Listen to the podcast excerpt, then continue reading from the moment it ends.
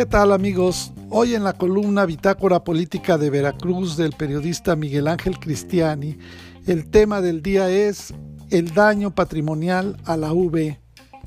Pero antes queremos saludar a nuestros oyentes en el terreno veracruzano y más allá de las fronteras. El Orfis reveló un presunto daño en la administración de la V en las auditorías a las cuentas del año 2019 pero aún faltan los años 2020 y 2021. Esto le viene a poner un tache al secretario de Administración y Finanzas, quien es aspirante a ocupar la rectoría. Como dice Pancho López, el filósofo ateniense veracruzano, ya apareció el peine. Ahora que el Orfis finalmente entregó con bastante retraso los resultados de la cuenta pública del año 2019, en donde se detectó un hasta ahora presunto daño patrimonial en la Universidad Veracruzana por 1.684.119 pesos, de lo que se derivan siete observaciones. Esto es en las cuentas del año 2019, pero falta que en un futuro próximo se tengan que revelar los resultados de los años 20 y 21 en lo que concluye la administración de la todavía rectora Sara Deifilia Ladrón de Guevara. Aunque al revelar ese presunto daño patrimonial se está ejecutando una carambola de tres bandas, porque no solamente se está evidenciando una mala administración en la ahora autónoma Universidad Veracruzana, sino que además está asentando un duro golpe al aspirante a suceder a Sarita en la torre de rectoría por parte de su todavía secretario de Administración y Finanzas, Salvador Tapia Espinoso. Pero esto se puede poner peor aún, porque como es bien sabido, la Junta de Gobierno de la UB es la responsable también de nombrar a la Contraloría, que se supone es la encargada de cuidar el patrimonio y los dineros de la máxima casa de estudios de Veracruz. Esto puede significar que el secretario de Finanzas les ha estado dando información falsa a la Junta de Gobierno. Si se ponen a rascarle un poquito sobre los grados académicos que afirma tener, a lo mejor se van a encontrar que fueron otorgados en una universidad patito, que casualmente también pertenece a un investigador de la UB. Y aún hay más porque faltan los reportes del Orfis para los años 2020 y 2021. El problema trascenderá a la siguiente administración. Pero como bien apunta el columnista Sergio González Levet, Salvador Tapia Espinoso llegó a la UB como un empleado menor en épocas de arredondo y hace cuatro años ascendió a secretario de finanzas de la UB.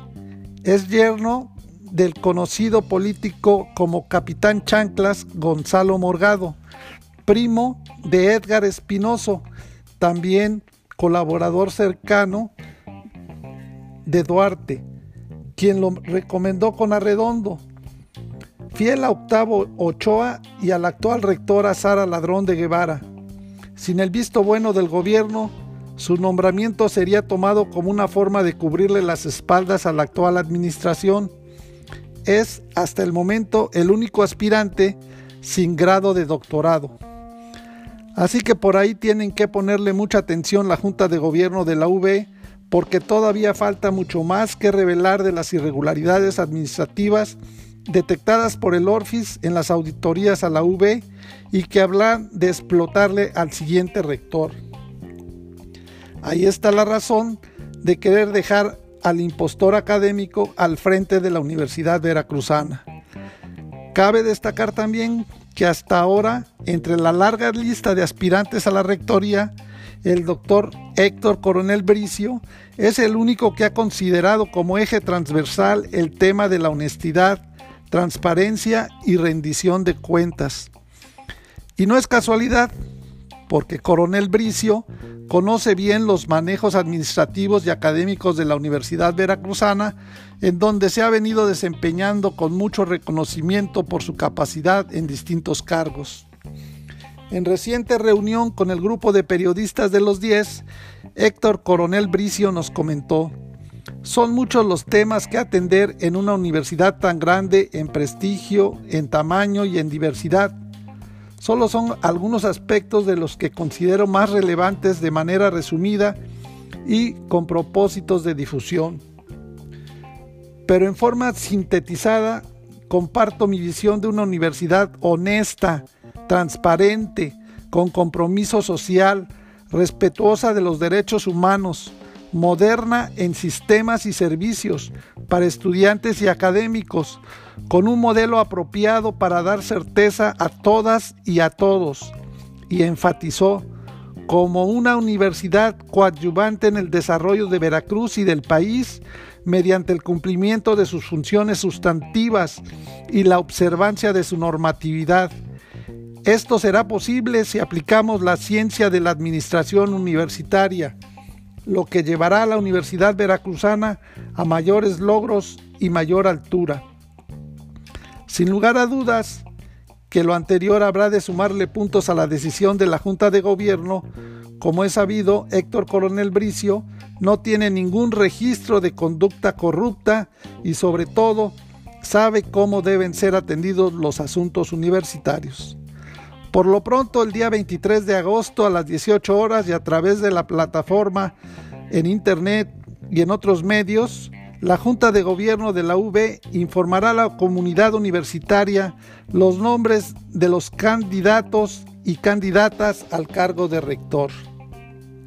Los candidatos y candidatas deberán hacer una presentación pública de sus propuestas el día 24 de agosto a las 11 horas en el Museo de Antropología de Jalapa, de conformidad con las indicaciones que se les den a conocer.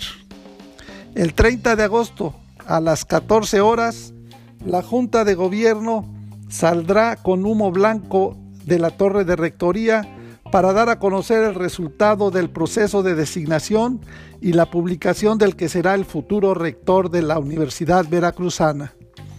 Para más información del estado de Veracruz, te invitamos a contactarnos en nuestras redes sociales en internet en www.bitácorapolítica.com.mx.